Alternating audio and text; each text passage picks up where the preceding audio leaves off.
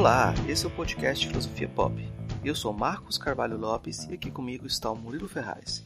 Esse é o nosso episódio número 93 e recebemos a filósofa Alena Macedo Leal para falar sobre feminismo negro. Fechando esse episódio, reapresentamos a leitura do texto de Lélia Gonzalez, Democracia Racial, uma militância, feito pela atriz Maria Elisa para o episódio 81. O Filosofia Pop é um podcast que aborda a filosofia como parte da cultura. A cada 15 dias, sempre às segundas-feiras, a gente vai estar aqui para continuar essa conversa com vocês. Para comemorar os 5 anos que o podcast Filosofia Pop acaba de completar, em junho teremos, excepcionalmente, uma edição nova toda semana.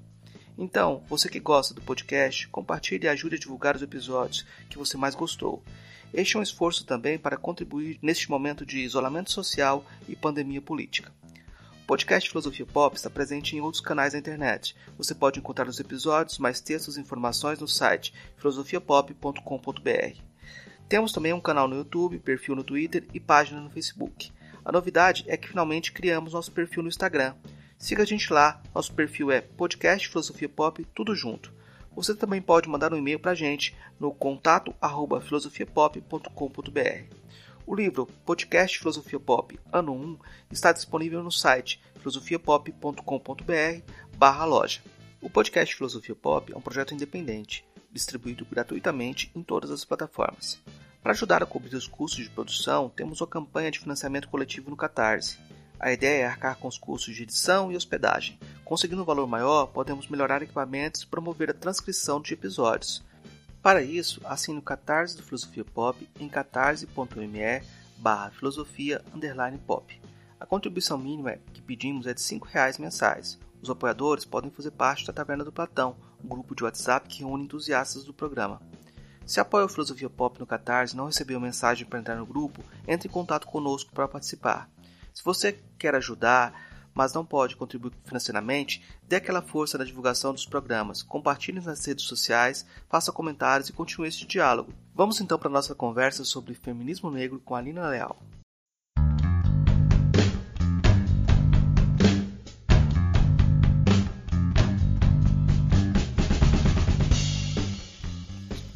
Hoje a gente conversa com a Lina Macedo Leal. Ela é bacharel em filosofia pela Universidade Federal do Rio Grande do Sul, mestre em filosofia pela Universidade Federal de Santa Catarina e doutora em filosofia pela USP em 2005, com estágio na Universidade de Stanford, Califórnia. Pós-doutorado na Universidade do, do Oeste do Paraná, ela é professora do quadro da Fundação Universidade Regional de Blumenau e professora horista da Faculdade São Luís de Brusque com pesquisas na área de teoria do conhecimento, filosofia da ciência, ética, questões de gênero, racismo, feminismo negro, lugares de fala. Líder do Genera, grupo de pesquisa em gênero, raça e poder. Hoje nossa conversa com a Alina vai ser sobre feminismo negro. Eu vou começar então perguntando para ela o que é feminismo negro. É, bom, o feminismo negro é um movimento é, teórico, social, político, é, uh, protagonizado por mulheres negras e que visa dar uh, o objetivo né, desse movimento é dar visibilidade às peculiaridades das necessidades das mulheres negras. E aí, para a gente entender essas peculiaridades, a gente tem que entender é, qual o lugar da mulher negra, das mulheres negras nas discussões, sejam no campo do feminismo, sejam no campo uh, do movimento negro, né? Então, é, como surge esse, eh, esse movimento, o feminismo negro? E aí a gente tem que ir lá para trás com a própria Sojourner Truth, em 1851, na Convenção dos Direitos das Mulheres em Ohio, né? Quando ela pergunta, eu não sou uma mulher. Então, é, é nesse sentido que a gente uh, começa a questionar, ou a própria as mulheres negras questionam qual é o lugar da mulher negra no movimento feminista, já que as necessidades ou é, o que está sendo reivindicado pelas mulheres é, no movimento feminista não contempla a realidade das mulheres negras. Né? Já lá desde o do, do movimento sufragista. Né? As mulheres queriam direito ao voto, queriam uh, direito ou reivindicavam leis trabalhistas, e as mulheres negras já trabalhavam. Né? E, e, esse discurso da Sojourner Truth vai muito nessa direção. É, ela, ela estava questionando, inclusive um homem estava falando nesse, nessa convenção, dizendo que as mulheres devem ser tratadas de forma delicada, que as mulheres, é, enfim, são especiais, e ela disse, bom, e eu não sou tratada assim, eu trabalho tanto quanto um homem, né? É, enquanto vocês reivindicam aí algumas questões para as mulheres brancas, eu estou aqui e vocês não falam das minhas necessidades. E aí isso continua, num certo sentido, dentro do, dos, dos, dessas.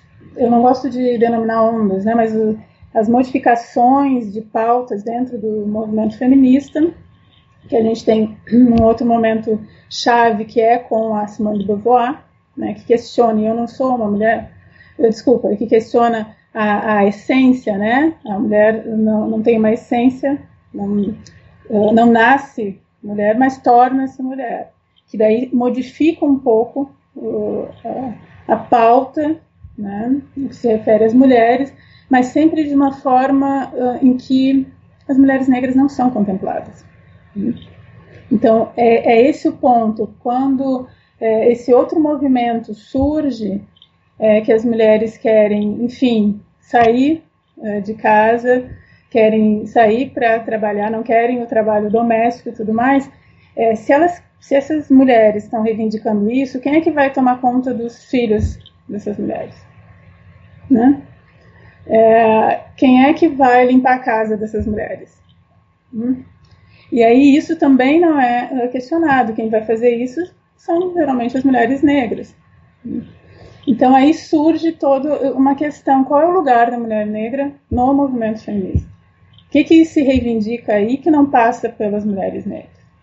E, ao mesmo tempo, o que, que a gente tem no movimento negro? Né? No movimento negro a gente encontra machismo. Mas mais do que machismo, encontra é, uma ideia de que se as pautas uh, que se referem à raça forem resolvidas, automaticamente isso, a, questão do lugar da mulher negra na sociedade também vai estar resolvido. E não é verdade. Por quê? E aí que a gente vai entrando para conseguir entender por que sobre a mulher negra recaem uh, pelo menos dois tipos de opressão, que é a de gênero e a de raça. Então, não adianta falar separadamente aí né? Ou só uma questão de gênero, ou só uma questão de raça. Né? Tem que resolver isso e tem que dar visibilidade a isso. E o feminismo negro é um movimento que vem uh, dar visibilidade a isso, porque a mulher negra fica fora. É como se não estivesse em nenhum lugar, não tivesse voz em nenhum lugar. Então, é, é o feminismo negro surge para isso, para dar voz a esse lugar uh, onde, onde se situa a mulher negra e que muitas vezes ninguém enxerga, né? Geralmente, quando a gente ouve falar de feminismo negro ou é, de pautas relacionadas ao feminismo, feminismo negro, quem fala vem de outras áreas que não a filosofia, né? Parece que a filosofia chegou tarde nesse assunto. Eu posso dizer que minha graduação terminou em 2000. Eu nunca ouvi falar de questões que não fossem relacionadas a gênero na minha universidade. Quando alguém tentava falar de alguma coisa de gênero, eu falava, isso não é filosofia, né? Como foi sua trajetória? Quando você encontrou esse tema, essa pauta uhum. dentro da filosofia? Dentro da filosofia eu estou procurando, digamos assim, tá? Ou estou inaugurando. Mas foi, é, é interessante essa pergunta, porque eu tenho toda uma formação dentro da própria filosofia em epistemologia, né? que é uma das áreas que é uma área masculina, epistemologia e lógica. Né? Então eu fiz a minha graduação com bolsa de iniciação científica e a partir daí segui para mestrado em epistemologia, doutorado em epistemologia e pós-doc uh, eu comecei a migrar para questões de ética. Mas eu não me situava dentro desse ambiente. Foi só depois do pós-doutorado que eu tive que me descobrir, uh, ou descobrir essa reflexão, meio que uma sensação de, de tá faltando alguma coisa aí, eu tenho que achar dentro desse ambiente algum uh, outro tipo de reflexão. E só depois do meu pós-doc, que eu fiz uma, né, dei uma virada, digamos assim, na área que eu comecei a trabalhar, que eu fui atrás, mas assim, não a partir não academicamente, digamos assim, não a partir de uma instituição, mas por minha conta. Né? Então, esse movimento foi em 2018, não faz tanto tempo assim. E eu costumo dizer o seguinte: é complexo porque é, durante todo esse tempo, e só a partir de 2017, 2018, né, que, que eu sempre dei aula de, da crítica da razão pura, por exemplo, né, e eu sei explicar e tudo mais. E quando caiu na, é, na minha frente uh, o texto Crítica da Razão Negra, eu digo, ops, eu nunca li esse texto, nem sabia que existia. Né? E eu acho que esse movimento todo, é, hoje, olhando para trás, eu vejo que é, é muito imposição de um pensamento eurocêntrico né, na filosofia. E muito menos a gente vai ter essa questão do, de um pensamento que vem da África e que pensa as questões da negritude. É difícil. Eu acho que está vendo esse movimento, né? É difícil na filosofia a gente encontrar, e agora está tendo, né, com até o surgimento da rede das mulheres filósofas, mas assim, questões de gênero serem trabalhados na, na filosofia. É um movimento muito recente, mas da minha trajetória eu tive que fazer isso meio que independentemente, porque eu não tive né, um aporte uh, acadêmico, e, enfim. Né, a minha trajetória é um pouco essa. Eu me dei conta de que eu tinha que me descobrir dentro desse processo todo. E aí foi. Quanto à identidade racial, aí a pergunta que eu acho importante fazer também, como você assumiu essa identidade racial e de certa forma, como que ela, você vivenciou ela em relação a essa formação em filosofia que pede tanta impessoalidade também? Havia choque em relação a isso? É, como eu te falei, havia uma sensação de não pertencimento, mas uma tentativa de pertencer. Você entende? E eu venho, enfim, é, eu sou gaúcha, então minha, toda a minha formação e, e uh, me criei em Porto Alegre e toda uma questão de que você percebe que tem alguma coisa em que você não se encaixa, mas você quer se encaixar, né? E, e mas ao mesmo tempo, é, sempre que me perguntavam, né, o que que eu que, que eu era, eu sempre disse que era negra. Não, é, só que essa consciência, essa é, é, é, muito, é muito interessante, assim, eu, eu sou negra, mas eu aliso o cabelo, né? tipo assim, hoje não, mas é, tudo isso se tornou muito forte, a consciência do meu lugar, do meu espaço, sem ter vergonha da negritude, veio com todo esse processo de estudo, de busca, de leitura, de me de ter um, um autoconhecimento mesmo, né, uma autoconsciência do meu lugar uh, dentro desse contexto social. E por que que é, ser do jeito que eu sou ou uh, ser negro não é problema, mas muitas vezes te impõe uma identidade porque parece que a tua teu jeito de ser não é o correto. Até você se dar conta disso, um processo bem longo, né? Muitas vezes doloroso, porque é a construção da tua identidade. E quando uh, eu coloco para você, né, até dentro do, do, próprio essa questão do feminismo negro e uh, uh, não ter espaço, né? E aí falando teoricamente, não ter espaço dentro do feminismo, não ter espaço dentro do movimento negro, isso acontece também com as mulheres negras na sua na construção da sua identidade, da sua subjetividade porque é sempre alguém dizendo o que, que você deve ser. Qual é a identidade associada à mulher negra? Está é, tá muito associada a uma questão de corpo, de sensualidade, de não capacidade é, intelectual, né? E como lidar com isso, eu sempre fui daquelas que tinha que ser a melhor, né? Quando você se dá conta disso, você diz, peraí, né? não tem que provar nada mas ao mesmo tempo estão pedindo para que eu prove, porque estão dizendo que eu sou isso, isso e aquilo, né? estão esperando de mim menos do que aquilo que eu, eu tenho é, capacidade. Então, assim, é, a construção da subjetividade é, é, bem complexa, assim. É sempre o outro dizendo para você o que que você vai ser. E eu gosto muito da do texto da Grada Quilomba, né, Memórias da Plantação, em que ela coloca, né, a mulher negra é sempre o outro do outro. É o outro da mulher branca é outro do homem, né? Seja o homem negro ou o homem branco.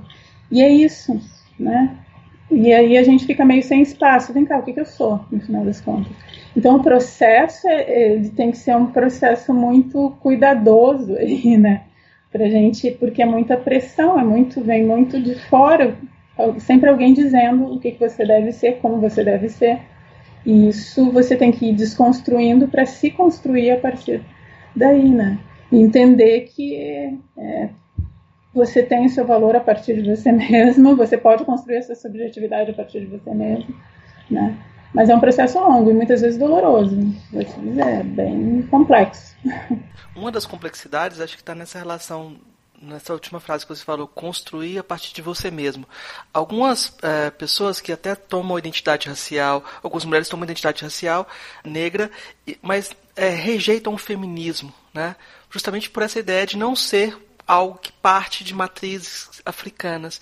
Como é que você se posiciona em relação a isso? Como é que você dialoga com essas posições?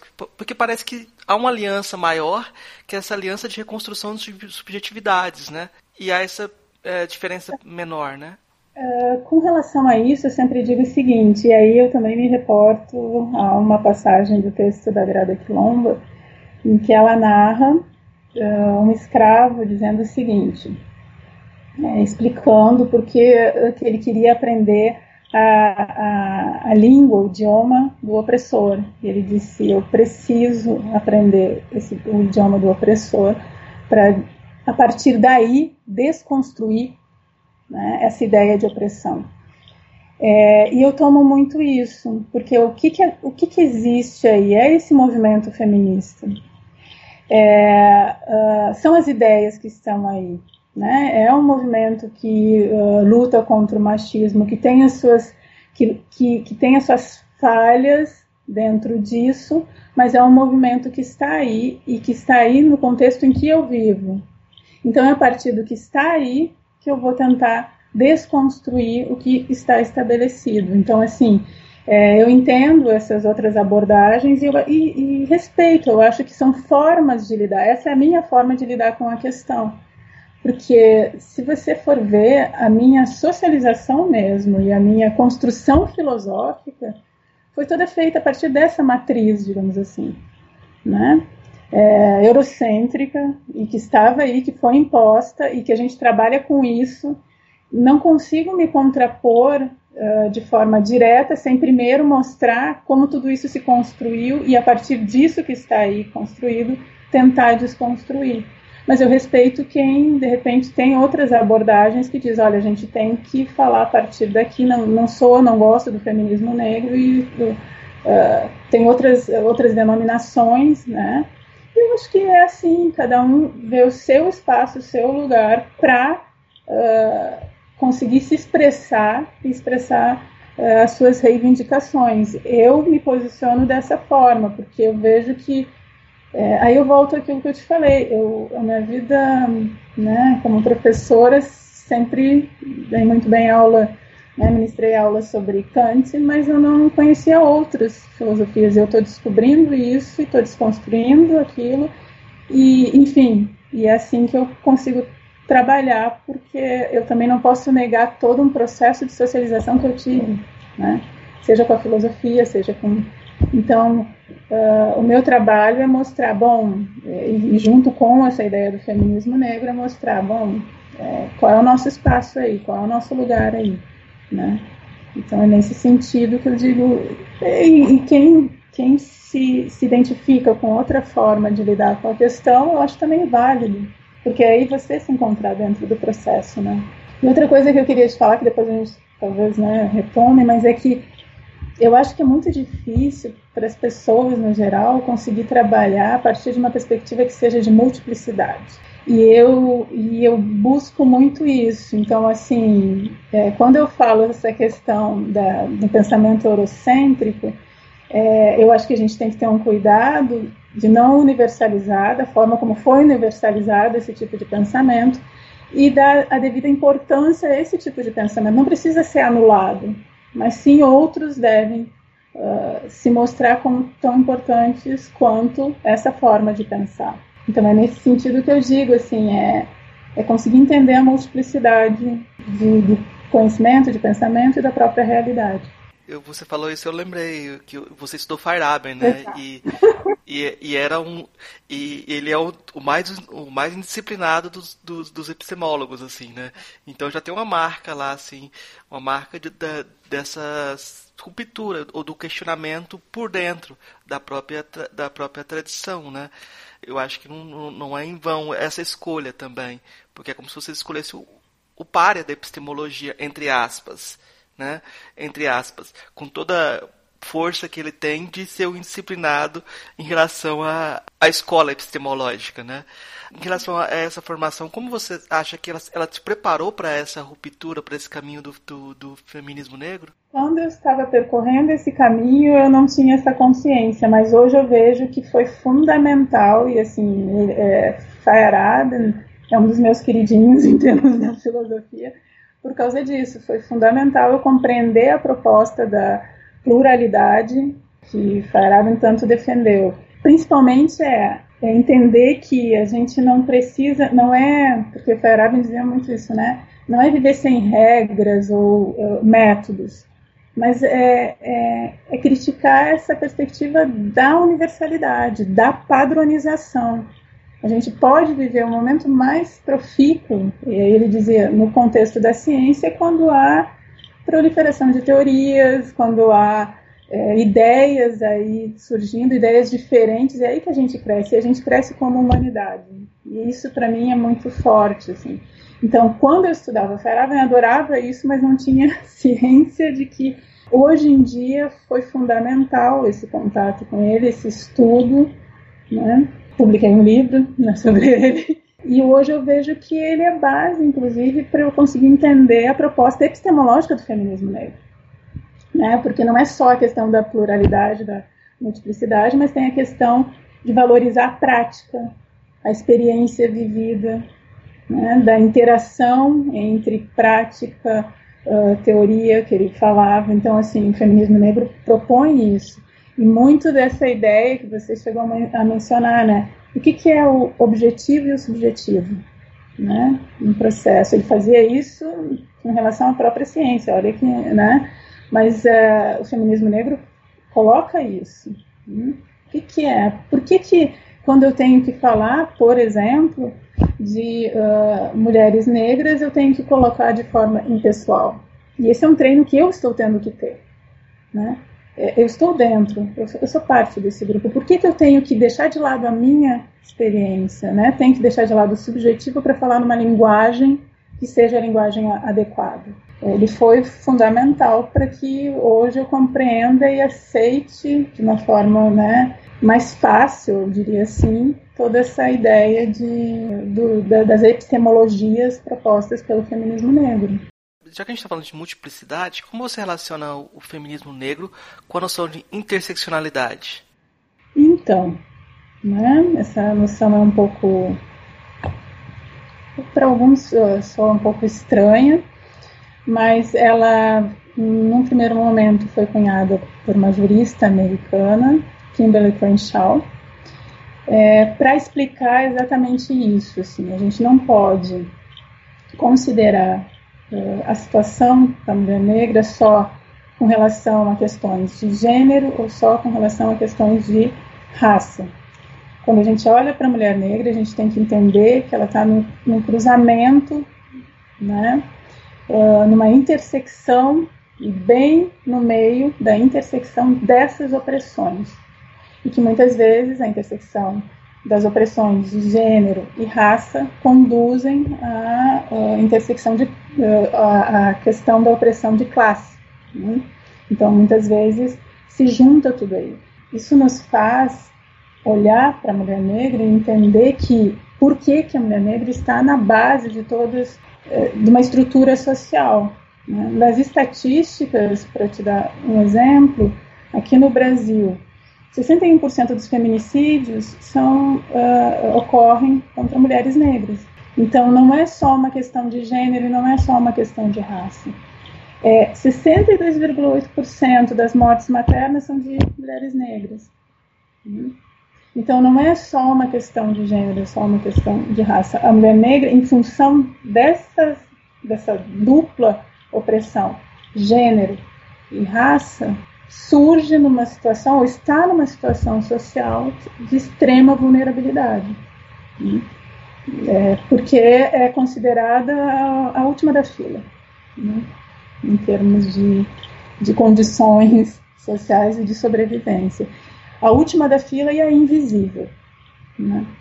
Então, é, quando a gente fala em, em é, a interseccionalidade, ela é a base do feminismo negro.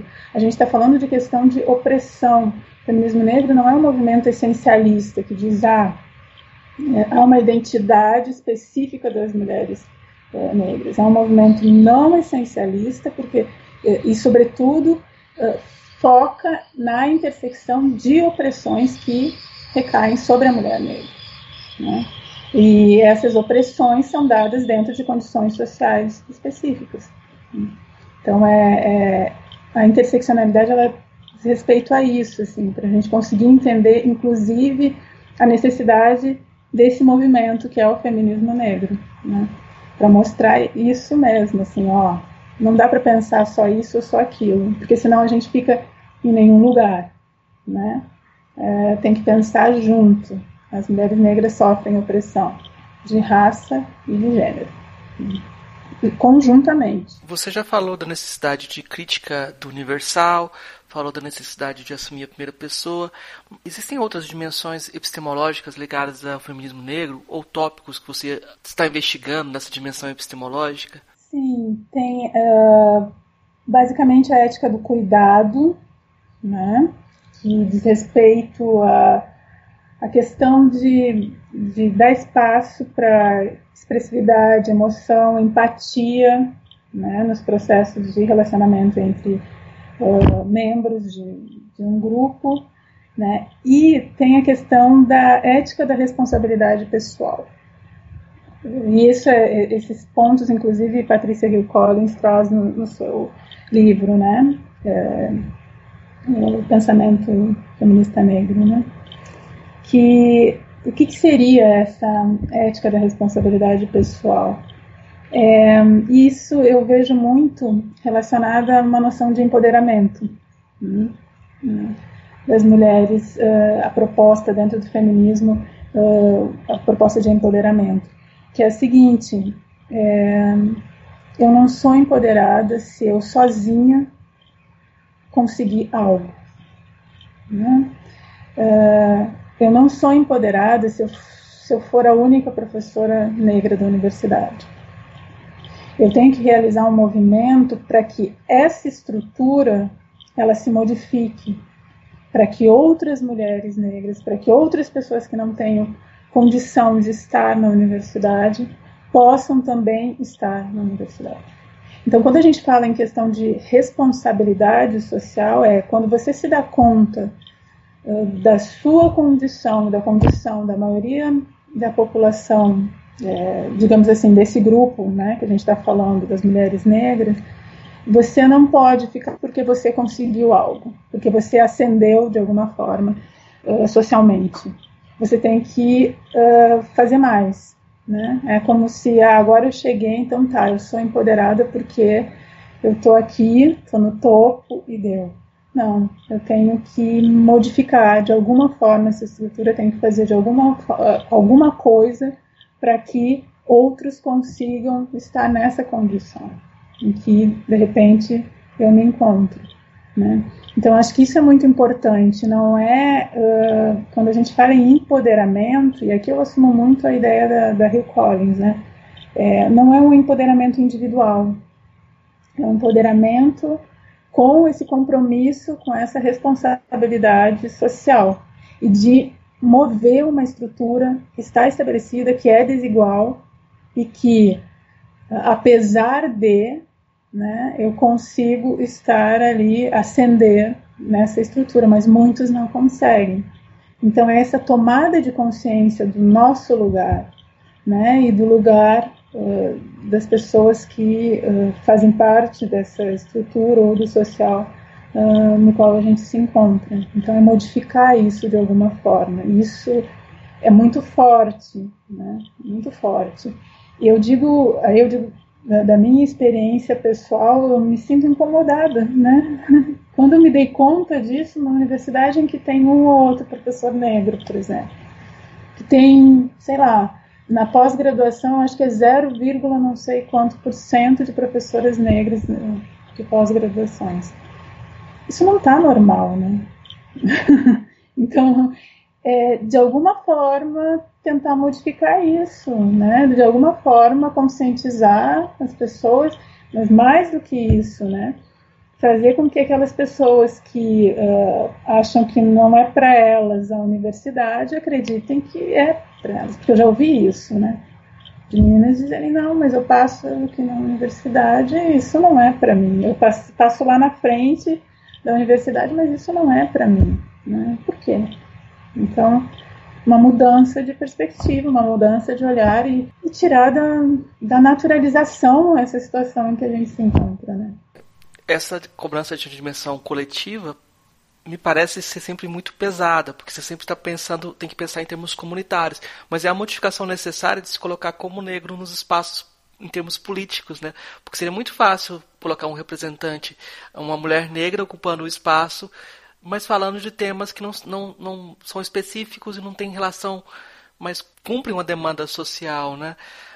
Como que você vê o seu lugar nesse, nesse contexto da filosofia brasileira? Eu, engraçado, ontem estava terminando de ler um texto da Giovanna Xavier e que ela coloca assim, é, me tornei uma, uma colunista, Giovanna Xavier, uma colunista é, do tipo que eu mais temia, que fala somente de questões raciais, né? Ao mesmo tempo, eu, eu sinto um pouco isso, né? Mas isso, é, sinto a necessidade disso. Sinto a necessidade de falar, de colocar e de abrir espaços para que outras, outros, enfim, venham e consigam estudar e, e olhar para essas questões como questões filosóficas profundas, importantes, né? E para mudar também uma perspectiva do que, que é filosofar. Né? Eu acho que é, que é importantíssimo, assim, a gente, no momento em que a gente se encontra, a gente tem que ter uma atuação, aí, não só a questão teórica, mas traduzir isso de uma forma mais ampla, né? Traduzir isso na prática, nas relações, para refletir a nossa situação concreta. Por que, que estamos assim, chegamos nessa situação, para onde a gente pode uh, caminhar, né?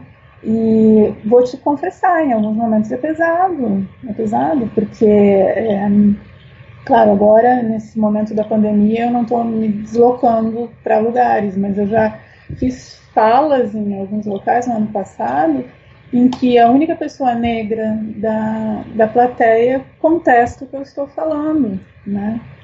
Tipo, não é assim. Hum, eu fiz uma observação com relação à a, a, a, Bahia, que 84% da população é negra, e a gente tem quantos representantes no sentido de políticos e, e encargos né, é, de maior reconhecimento, quantos negros? É, quando eu coloquei isso, ela me disse, não, mas tem uma família que, que ajuda os negros, né?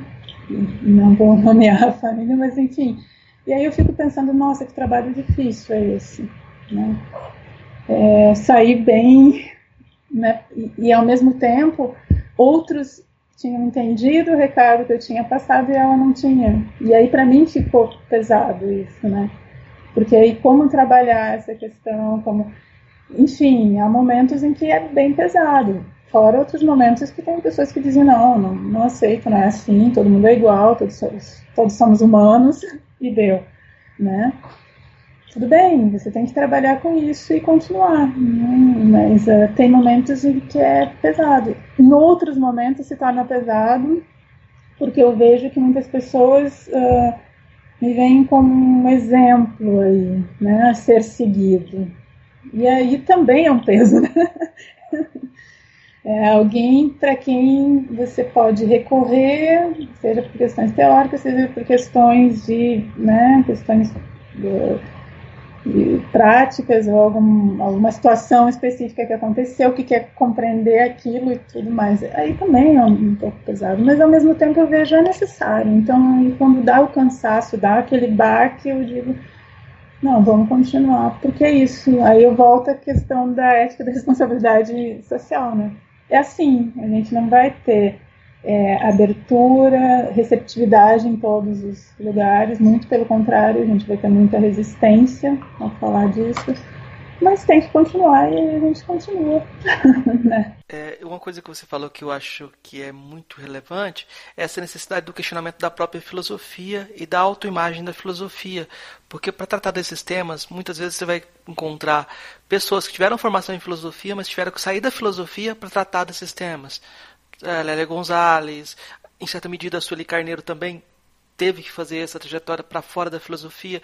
Outras que não são da filosofia pra, e trataram desses temas por não serem da filosofia, tiveram receptividade, principalmente na educação, né?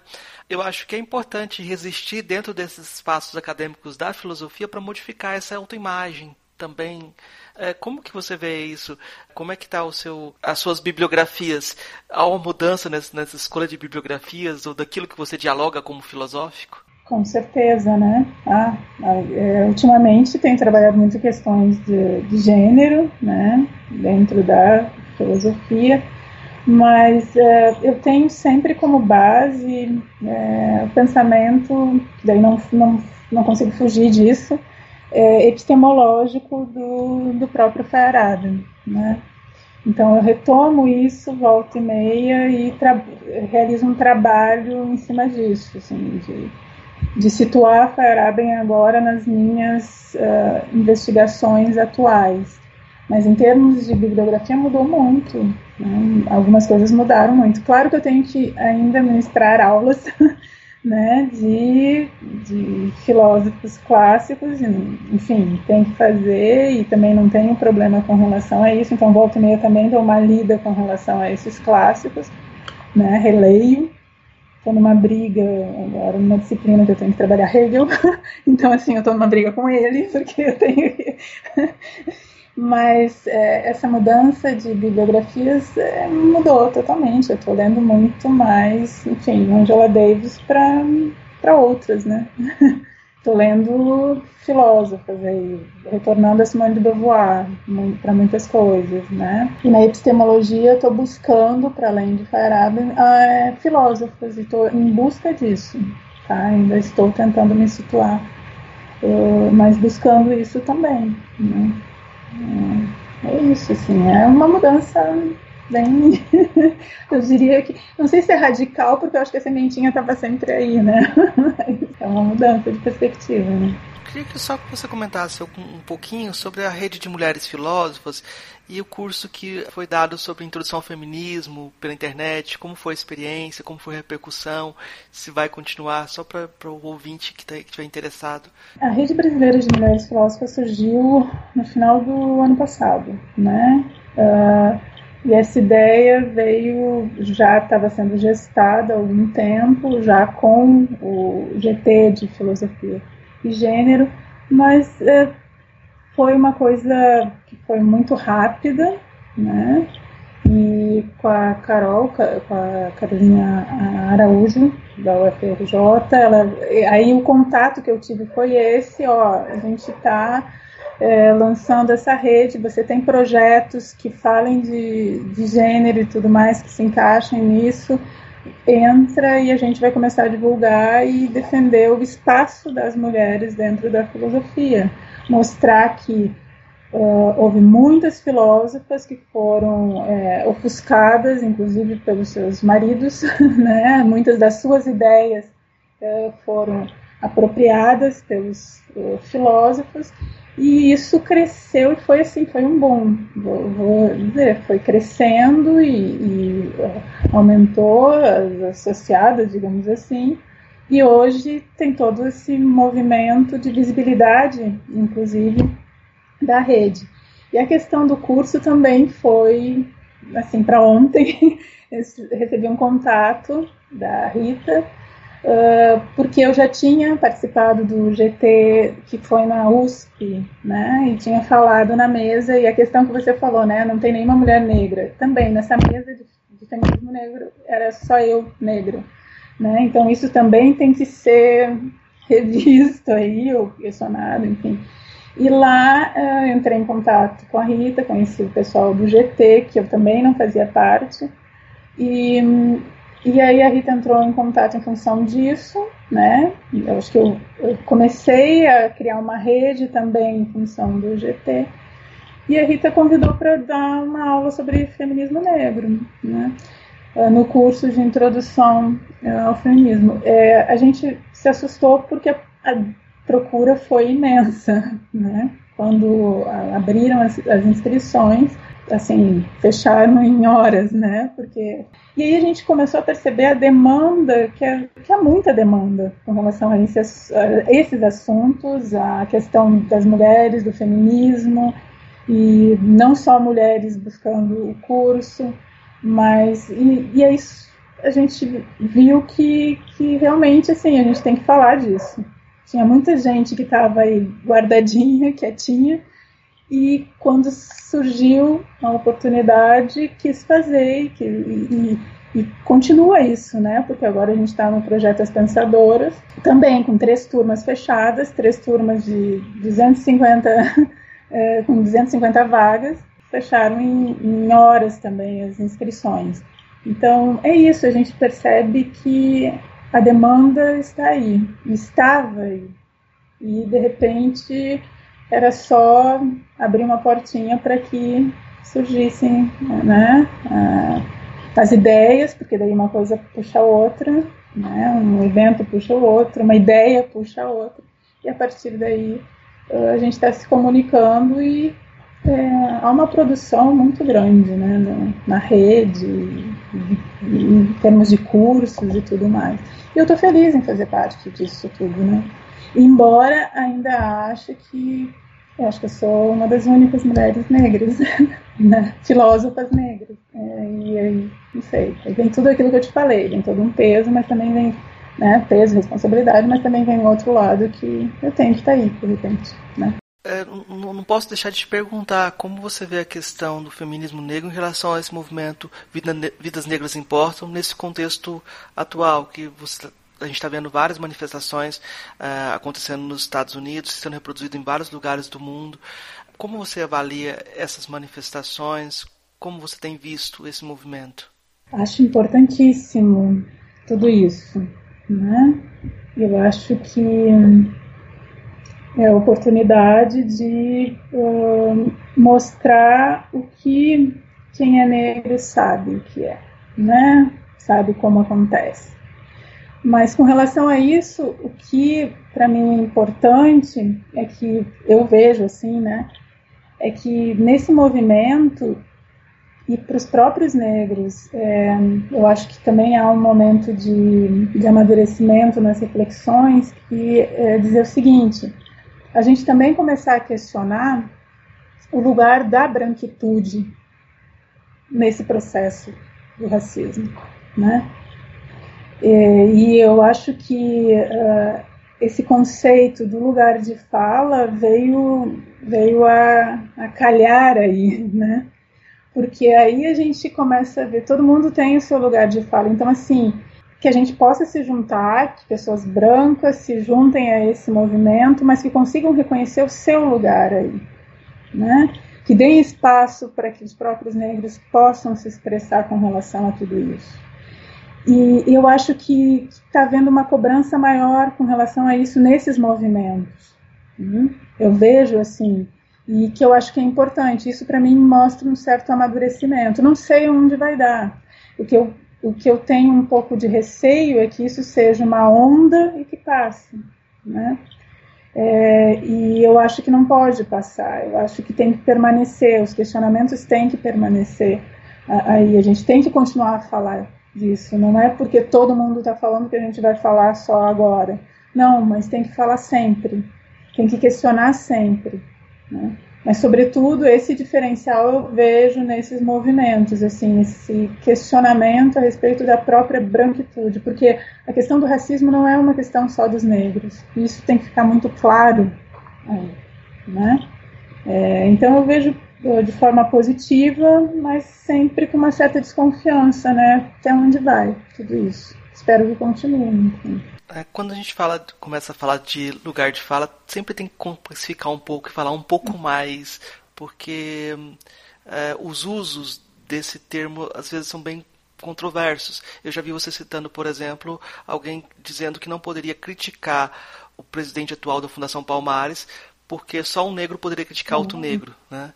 E aí você, você vê última, uma situação recente que foi o Felipe Neto chamando a atenção do Neymar porque ele não se posicionava em questões raciais, o youtuber Felipe Neto, e depois ele retirou esse comentário dizendo que só um negro poderia chamar ou tratar desse, dessa situação. Como que você vê esses usos do lugar de fala e essa necessidade de silenciar? Como é que você vê essa relação? Eu acho assim, ó, muito pelo contrário. O lugar de fala não é a necessidade de silenciar. O lugar de fala não é também só falar. Né? O lugar de fala representa um lugar social, ok? Então, todos nós temos um lugar de fala. E quando se referem a essas questões de, uh, ah, não, então eu não vou poder criticar porque eu sou branco, uh, o presidente da Fundação do Palmares. Não, você pode, sim, mas a partir do seu lugar social, enquanto branco, né? É, não simplesmente uh, evidenciar, por exemplo, a a raça, vamos dizer assim, ou evidenciar que ele é um negro e que está assumindo esse papel e está indo contra o negro. De onde você está falando aí? Né? E quando se fala nesse sentido, por isso que é tão importante a gente entender que o lugar uh, de fala não é só a simples expressão, mas é a expressão do lugar social. Né? Quando se reivindica isso, é, o que, que se está reivindicando? É, a autorização discursiva de grupos que sempre tiveram alguém que traduzisse aquilo que estavam sentindo, passando e tudo mais. Então, é disso como se fosse natural, como se quem pudesse falar fosse esse grupo que é um grupo que domina. Uma linguagem que a gente pode dizer, eurocêntrica, essa, entende?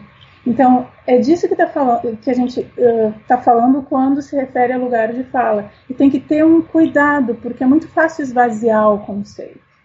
Né?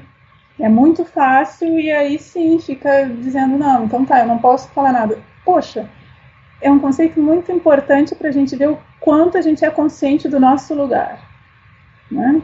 do nosso lugar social, de como a gente se construiu. E quando eu trago isso, aí eu reforço uh, o que eu estava falando anteriormente, né? É, nesses movimentos que está acontecendo aí, está havendo muita cobrança, né? Qual é o teu lugar enquanto branco na luta antirracista? É isso que se cobra. Né? As pessoas terem consciência de onde vem e por que que se expressam de determinada forma. Né? Eu acho que pode criticar, pode falar, mas é, tem que ter consciência de onde você está falando e não simplesmente assumir que você pode falar por outros ou de outros ou daqueles que vivenciam uma determinada situação. E se fosse só falar por falar, é, né, uma junção de palavras e deu, uma expressão de palavras, a gente teria que, de repente, valorizar os discursos de, de negros que vão contra o movimento negro. Não é esse o ponto. A gente pode entender como se construiu tudo aquilo, mas não vamos validar, né? Não vamos validar isso. Então é, é, é complexo. Acho que só que uh, há um, um, esvaziamento também desse conceito né, com relação. E ele é bem complexo mesmo. Vou aproveitar que eu estou falando com uma epistemóloga e vou perguntar sobre dois outros conceitos que são também pano para manga: epistemicídio e injustiça epistêmica. Queria que você comentasse um pouco desses conceitos, até que ponto eles são convergentes, uh, o que você, qual deles você usa ou prefere? Eu não, eu não, eles são bem convergentes, eu não prefiro nenhum nem outro, no sentido de que ambos falam do mesmo, né? Que é o que? É simplesmente valorizar uma epistemologia como aquela que dá conta do que é o conhecimento. E a partir disso, não é só essa uma valorização, mas uh, que autoriza, aí sim, autoriza, de repente, a uh, matar todas as outras, eliminar todas as outras formas de uh, expressão, de conhecimento. Né? É, e isso é, é, aí eu volto mais uma vez naquele ponto que eu te falei. É, a gente não precisa nem eliminar essa forma que é uma a epistemologia universalista eurocêntrica. A gente só precisa colocar ela no seu lugar e conseguir fazer com que as outras formas de se conhecer, que envolvem prática, vivências e tudo mais, sejam valorizadas tanto quanto, dependendo do contexto em que sejam aplicadas. Né? É, é, não precisa eliminar uma para que a outra se sobreponha, mas que a gente consiga ter um, um olhar de, de diferentes contextos aí. E, e qual é, linguagem, qual método, qual epistemologia vai ser aplicada em determinado contexto. Isso dá muito mais trabalho, claro, né? Porque você tem que conseguir fazer uma leitura de onde você está mas eu acho que é, que é essa a proposta. Hum? Não precisa eliminar uma para uh, eh, a, a, sua existir. Precisa ver qual que melhor explica um determinado fenômeno que seja, né, numa determinada, num determinado contexto. Aí, em termos bem epistemológicos, você me provocou. Mas aí eu vou muito com o Feyerabend, porque ele diz não há uma imposição entre o que ele chama de razão e prática. a dialética né, entre uh, uma teoria ou uma razão e a prática que você encontra em determinado contexto. E é aí que o conhecimento vai se processar. E isso dá uma, uma, uma perspectiva dinâmica ao conhecimento. Né? E não precisa eliminar nem, é, o que está presente naquele contexto, o que surge naquele contexto. Né? Então é a ideia do, do múltiplo mesmo, né? Do diverso, das várias formas de se conhecer e uma visão dialética, não mais uma visão dualista. Para se aproximar do feminismo negro no Brasil, você se aproxima de outras teorias também, da teoria decolonial, né, de outros aspectos de crítica ao sistema, até porque você falou de um sujeito que precisa assim, se reconhecer como coletivo também, né? Como que você vê? É, dá para ser feminista, é, abordar o feminismo negro de uma perspectiva individualista?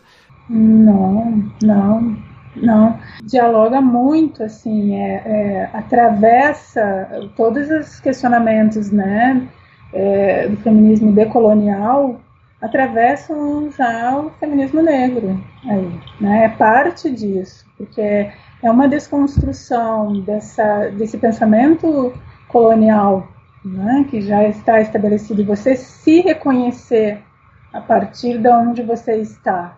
Então, é, não briga, muito pelo contrário, atravessa e caminham juntos. E não tem como trabalhar ou pensar no feminismo negro de uma forma individual, muito menos individualista, tá? E aí eu quero uh, te colocar porque assim é uma crítica que eu vejo, seja do feminismo, dos feminismos, né, ou do decolonial, pós-colonial e do feminismo negro, há um feminismo que é o uh, liberal, né? não, não, não funciona, tá? E aí vai bem ao encontro daquilo que eu falei uh, anteriormente. Não tem como. Uh, a gente pode pensar numa noção de empoderamento, que é um empoderamento bem nesse sentido liberal. Eu consegui, eu vou lá, mas eu continuo. Sou dona de uma empresa, mas continuo oprimindo os demais. Né? Sou mulher, mas vou lá e estou oprimindo. Mantenho o sistema, né? mantenho essa mentalidade. Uh, e não tem como, não tem seja para o decolonial, pós-colonial e feminismo negro, não tem como seguir nessa linha, porque você mantém o sistema. Você simplesmente ascendeu aí, né? Conseguiu se manter aí, mas você mantém o sistema, você mantém o sistema de opressão. É, então não dá. É, e o feminismo negro ele está caminhando junto com pós-decolonial. Está tá tudo ali do mesmo lado, com algumas especificações, mas não tem como ser uma feminista negra eh, de forma individual. Eu não vejo isso. Tá? Não consigo contemplar isso. Eu, eu acho que a gente já fez um percurso bacana de. Sempre a gente faz as mesmas três perguntas para todos os convidados. Essas perguntas a gente fala que pede respostas mais curtas, mas você responde do jeito que você achar é, necessário. A primeira perguntinha simples é: o que é filosofia? Filosofia é uma reflexão, sim, bem básica, uma reflexão crítica a respeito da realidade, mas que não pode ficar só numa perspectiva teórica. Uma tentativa, essa reflexão crítica que permite com que a gente tenha consciência do lugar da gente em um determinado contexto e que, é, de alguma forma, interaja com esse contexto a partir dessa crítica, para que é, o que tenha que ser modificado, de repente, né, a gente contribua para que essa realidade se modifique. Mas, sobretudo, é crítica, é reflexão e consciência. Né? Qual filósofo ou filósofo te impressionou, mais te impressionou daqueles que você conheceu pessoalmente? Né, uma professora que já faleceu, que é a Ana Carolina Regner, que essa foi a minha, enfim, minha, eu costumo dizer minha mãe na filosofia, né? Então, uma perspicácia muito grande e uma grande filósofa da ciência, né? Então, se, assim, pessoalmente, muito próxima, mas aí eu fiquei pensando, mas será que ele quer essa mesmo? Porque eu sempre brinquei nela, ela era minha mãe na filosofia, no sentido de que se não fosse por ela, não teria nem continuado, assim, porque eu tinha algumas desilusões no contexto filosófico. Então é Ana Carolina Regner. Qual a sua filósofa ou filósofo favorito? Paul Feyerabend e uh, Angela Davis, ultimamente. Me entrou na minha lista, assim. Aí por que os dois? O porque é toda uma base dessa, dessa que eu te falei da, de questionar o estabelecido, né? Questionar a imposição aí. Uh, e questionar de uma forma. Ele falou da, da perspectiva da ciência, mas ele estava questionando toda uma perspectiva política também né? Onde ele no texto A Ciência numa Sociedade Livre é isso, né? A imposição de uma visão universalista, o quão é, não só castradora, mas o quão perigosa é uma visão só, né? uma versão só da história. Então, é, ele por causa disso, e Angela Davis por todo, toda a trajetória dela, mas e também a forma como ela apresenta a história das mulheres negras americanas. Então, são filósofos para mim muito importantes, porque marcam também dois momentos né, do meu trabalho filosófico. Então, a gente vai agora para as indicações.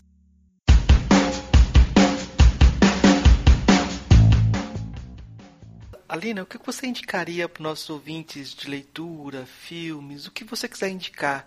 Eu poderia dizer, é um filme que, é, que, que, surpreende um pouco, mas eu acho que tem uma crítica racial legal, que é Corra. Eu gosto desse filme. É Moonlight, que uh, trata a questão do homossexualismo é, e junto com a questão racial, que eu acho bem importante. E um filme que eu acho maravilhoso é A Cor Púrpura. Né? Eu acho que são filmes que eu, que eu indicaria para essas questões. E livros, Quarto de Despejo, da Carolina de Jesus, que é um, enfim, um tapa na cara, da, né?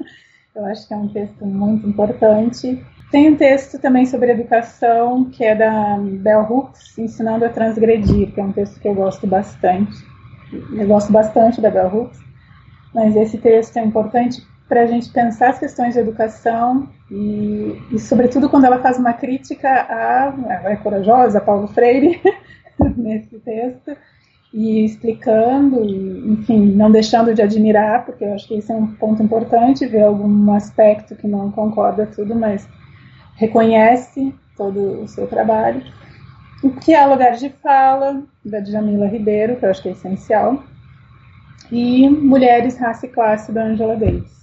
Eu acho que são textos que nos permitem compreender um pouco esse universo racial e de gênero, né? Nessa intersecção.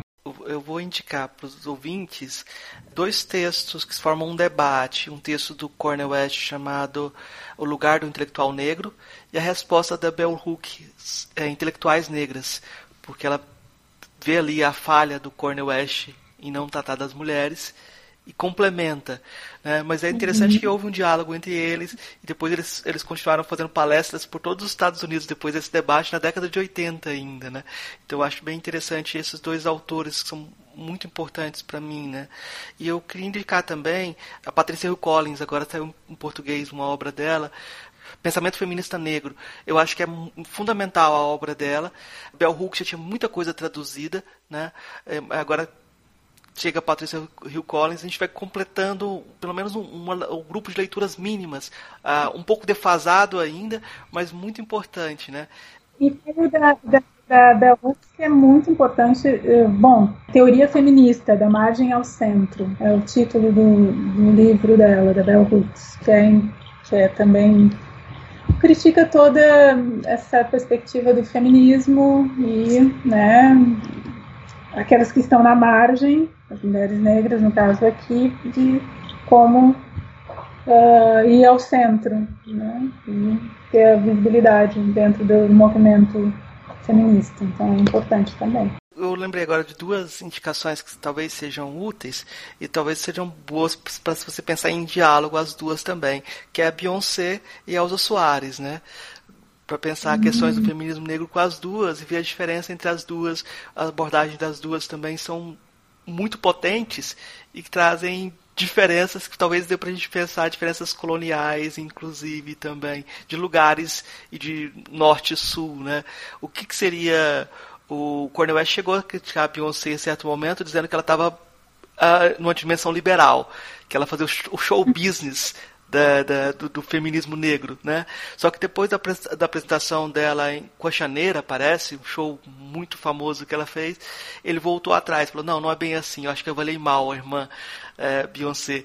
Então eu acho que é bem interessante ver como essas, essas figuras públicas estão se apropriando da questão do feminismo e como isso dialoga com a sua seu lugar, seu espaço também, né? Também acho que é importante aí e eu vejo muito esse movimento de artistas e uh, né, de mulheres negras, é, muitas indo atrás para conseguir entender né, todo esse processo. E, e eu acho que é, que é importante a gente pensar no seguinte: elas conseguiram esse lugar uh, e eu acho que é válido isso. Acho que esse é o ponto, né? É, identificar como liberal só porque assumiu uma postura, porque tem é, o dinheiro, não é por aí, é ver o que, que faz e como faz, né? e como trabalha as questões raciais, as questões sociais, qual é a consciência dessa artista com relação a esses pontos. E aí, enfim, né? É, trabalhar em cima disso. Eu acho que é, que é importante, porque senão a gente também vai, vai começar a dizer, tá, mas aí ela não pode ter dinheiro, não pode ter isso, não pode ter aquilo. Não é esse ponto, é o que, que faz com tudo isso, né? Com essa fama e com tudo. É, e se está nesse lugar, enfim.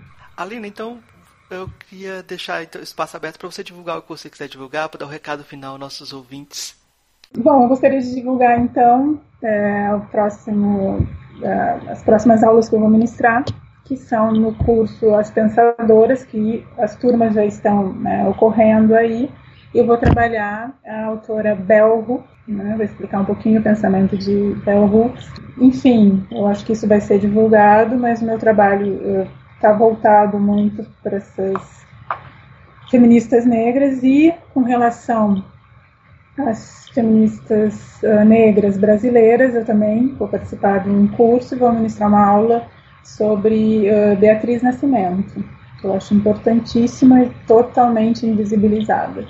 Então, só gostaria de dizer que uh, as mulheres negras existem, produzem e que são potentes aí. Então, é, o meu trabalho é um pouco de divulgação disso tudo.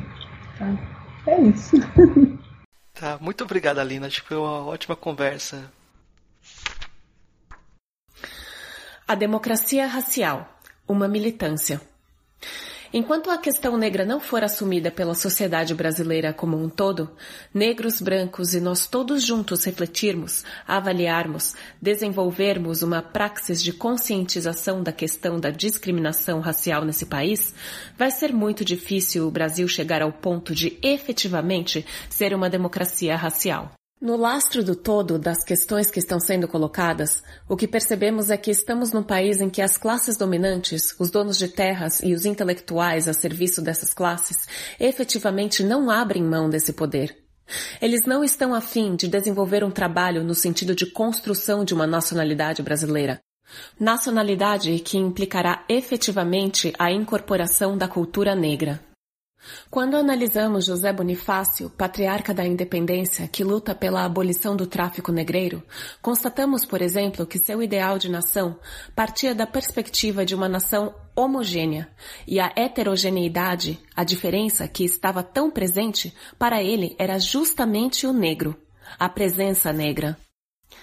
Então, não é por acaso que constatamos no século passado, por exemplo, esse tipo de projeto de construção de uma identidade nacional que recuperava o índio miticamente.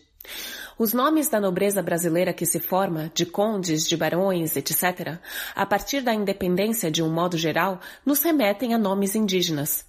Nesse projeto dessa nação homogênea, atribuiu-se uma ancestralidade indígena, porque eles já haviam liquidado com muitos índios todos na costa brasileira. Já não havia ninguém para contar a história. Tinham sido expulsos para as regiões mais inóspitas do interior do país. E é um processo complexo a busca da legitimação de uma identidade a partir de uma ancestralidade indígena, justamente porque esse índio não está mais aí. Nós ainda temos um grande trabalho pela frente no sentido de nos vermos como um país multiétnico, com uma diversidade de manifestações culturais, sendo o negro, em termos culturais, a grande fonte da qual toda a população artística oficial vai se inspirar. Por um exemplo que não é brasileiro, no caso do rock inglês, vemos qual é o solo onde brotou esse rock, onde os rapazinhos brancos de Liverpool, os Beatles, foram se abeberrar numa música negra vinda da Jamaica. No caso brasileiro é a mesma coisa. O que constatamos é que toda uma produção cultural se faz em cima da apropriação do trabalho de produção dessa cultura negra, que é evidentemente marginalizada. Podemos perceber, inclusive, no nível da linguagem, um tipo de classificação que predomina nessa ideologia dominante. Em termos de música popular, temos a MPB e o samba, que formam dois conjuntos que são classificados separadamente. Música popular brasileira é uma coisa e samba já é outro espaço do qual o crioléu não pode sair. Portanto, todo um trabalho nos mais diferentes níveis dessa realidade brasileira tem que ser efetuado no sentido de sensibilização, de mobilização para a questão negra. No meu caso, fiz um tipo de escolha que foi a militância de rua, participando de organizações negras, de seminários, na medida em que nós, os intelectuais negros orgânicos, somos tão poucos. Realmente existe um grande leque de ativistas para poder responder às exigências que nos são colocadas. E ao mesmo tempo, existe uma militância que, a meu ver, é de grande importância nos meios não negros. A produção intelectual de um trabalho que desenvolvo numa universidade é uma militância que se revela extremamente gratificante, inclusive sob certos aspectos. Embora muito doída, porque é muito fácil você se fechar num canto e ficar discutindo internamente. A grande questão é sair para a rua e se defrontar com o outro. Participando do Conselho Nacional para a Defesa dos Direitos Femininos, estamos novamente atuando num desafio Nesses limites do oficial e do marginal, nos interstícios, fica muito difícil. É evidente que com esses 15 anos de movimentos negros, aqui alguns defeitos já percebemos. Houve uma maturação política e, evidentemente, há uma estratégia de trabalho que implica estar atuando em níveis diferentes, em áreas diferentes, porque, afinal de contas, a sociedade brasileira mudou. Nós não podemos fechar os olhos diante disso. Ela mudou passou por um processo de transformação, o que tem se evidenciado não só em termos dos avanços, mas também dos grandes problemas de dívida, de desemprego, etc., apontando para um processo de modernização da sociedade em função de uma mudança que ocorreu aí. E, evidentemente, nós mudamos também. O importante é procurar estar atento aos processos que estão ocorrendo dentro dessa sociedade, não só em relação ao negro ou em relação à mulher. Nós temos que estar atentos a esse processo global e atuar no interior dele para poder efetivamente desenvolver estratégias de luta. Em termos de movimento negro e no movimento de mulheres, falamos muito em ser o sujeito da própria história. Nesse sentido, eu sou mais lacaniana, Vamos ser sujeitos do nosso próprio discurso. O resto vem por acréscimo. Não é fácil. Só na prática é que vai se percebendo e construindo a identidade, porque o que está colocado em questão também é justamente uma identidade a ser construída, reconstruída, destruída, num processo dialético realmente muito rico. Lélia Gonzalez, 1935 a 1994 Mineira, filósofa, socióloga e antropóloga, militante do movimento negro. Seu nome se encontra na enciclopédia multimídia em Carta Africana.